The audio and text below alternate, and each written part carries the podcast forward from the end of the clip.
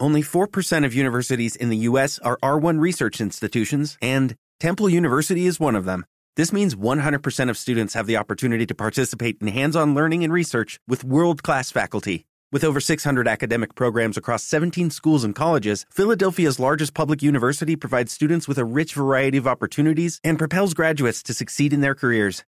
Temple University. Schedule a campus tour today at admissions.temple.edu/visit. Y quiero eh, hacer un reconocimiento porque no, no, tengo el placer de conocerlo personalmente a De Paoli, que lo ha invitado hoy Juanjo Buscaglia al programa, pero eh, la manera como la gente ha aceptado ese eh, relato y la inquietud que les depara de, de, cómo alguien que jugó al fútbol, que fue técnico, termina siendo eh, en este momento uno de los relatores más importantes del fútbol de Argentina. Es decir, ha hecho toda la carrera de conocimiento y le ha agregado ese talento que es natural de los narradores. Juanjo. Muy bien, Javi, y además aporto lo más importante en este caso, que es un amigo y un muy buen tipo, trabajamos juntos y está en línea, ¿eh? Rodolfo.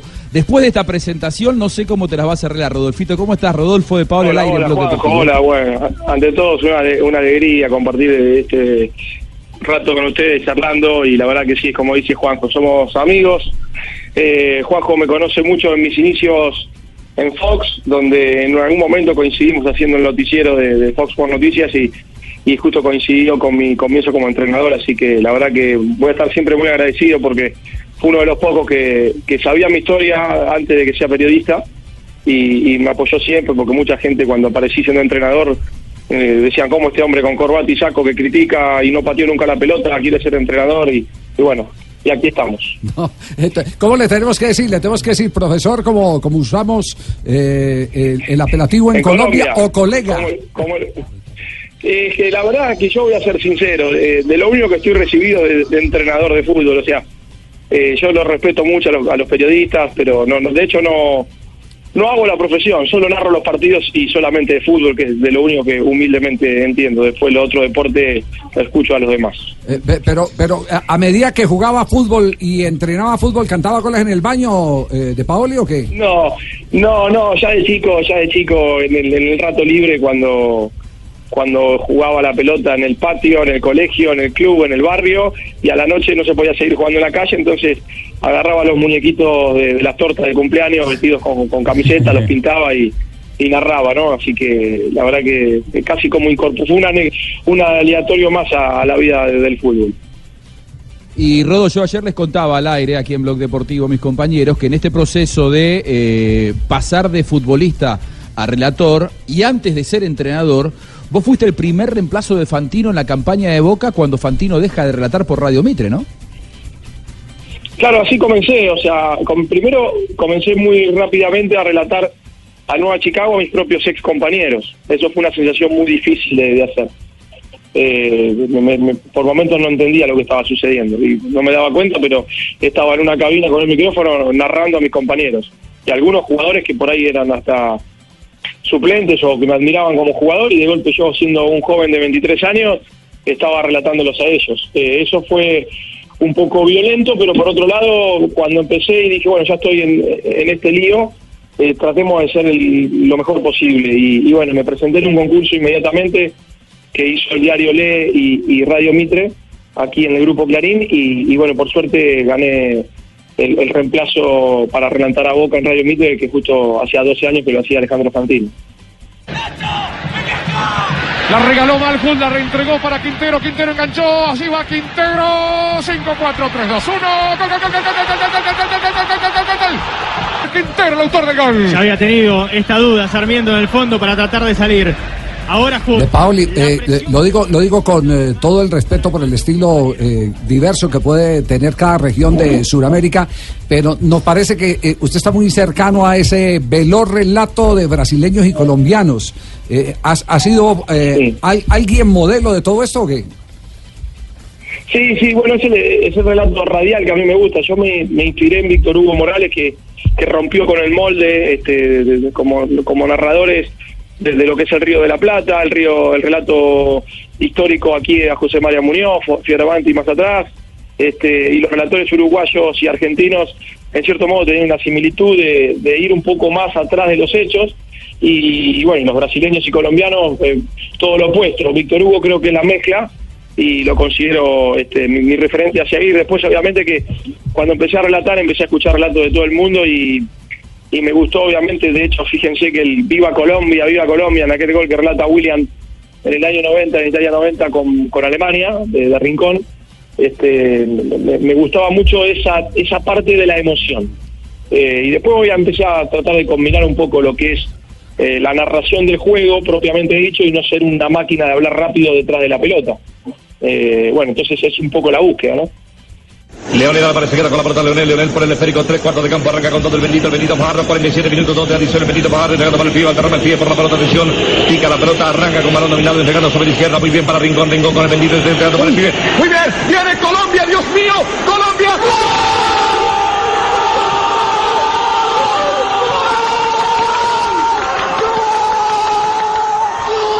Claro, ese es el relato histórico de William Vinascoche eh, en el momento del gol de Rincón en el empate frente a la selección de, de Alemania.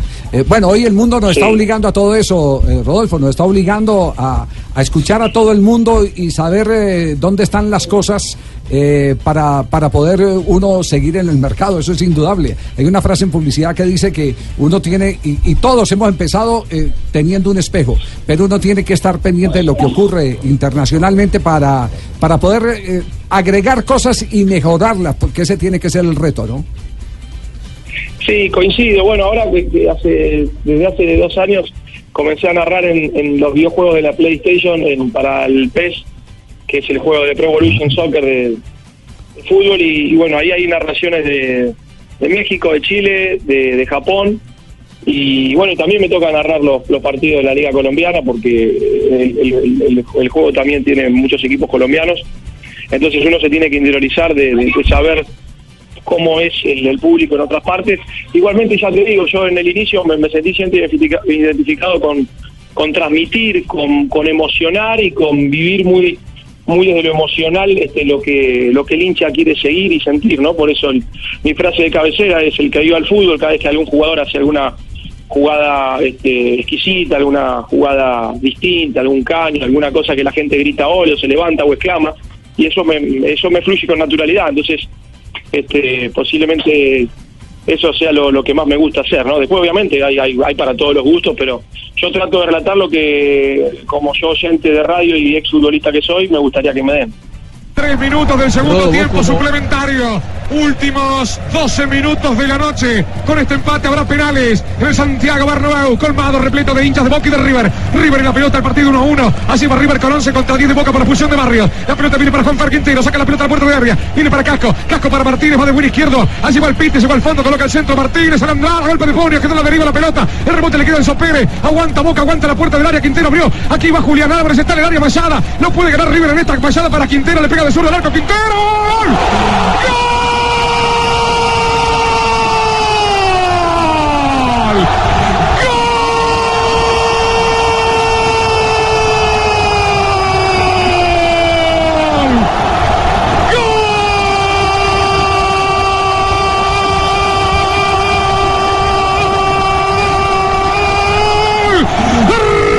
River de América, el colombiano Juan Fer Puso como con la mano, con un soberbio zurrazo, en el momento justo, la hora exacta, para que floten los corazones, para que floten las almas millonarias. Rodo, eh, ¿qué, qué, qué motivo recuerdo de aquel eh, 9 de diciembre inolvidable del 2018? Y te quería preguntar eso, ¿no? Por Juan Fernando Quintero, por su momento, ya que hablábamos de que viva el fútbol, ¿cuántas veces te habrá despertado esa frase, este fenómeno que hoy deslumbra a toda la Argentina? Sí, la verdad que, que eso me llamó la atención alguna vez caminando en la calle en alguna esquina antes de, la explosión o de la mediatización y de empezar a trabajar en los grandes medios, ya relataba en la televisión abierta y, recuerdo que alguna vez en una jugada de- de- del Pipi Romagnoli jugando para San Lorenzo, eh, es- exclamé naturalmente que iba al fútbol, Pipi. Usted sí vive el fútbol. Y, y quedó, no, no, no lo dije como, como buscándolo.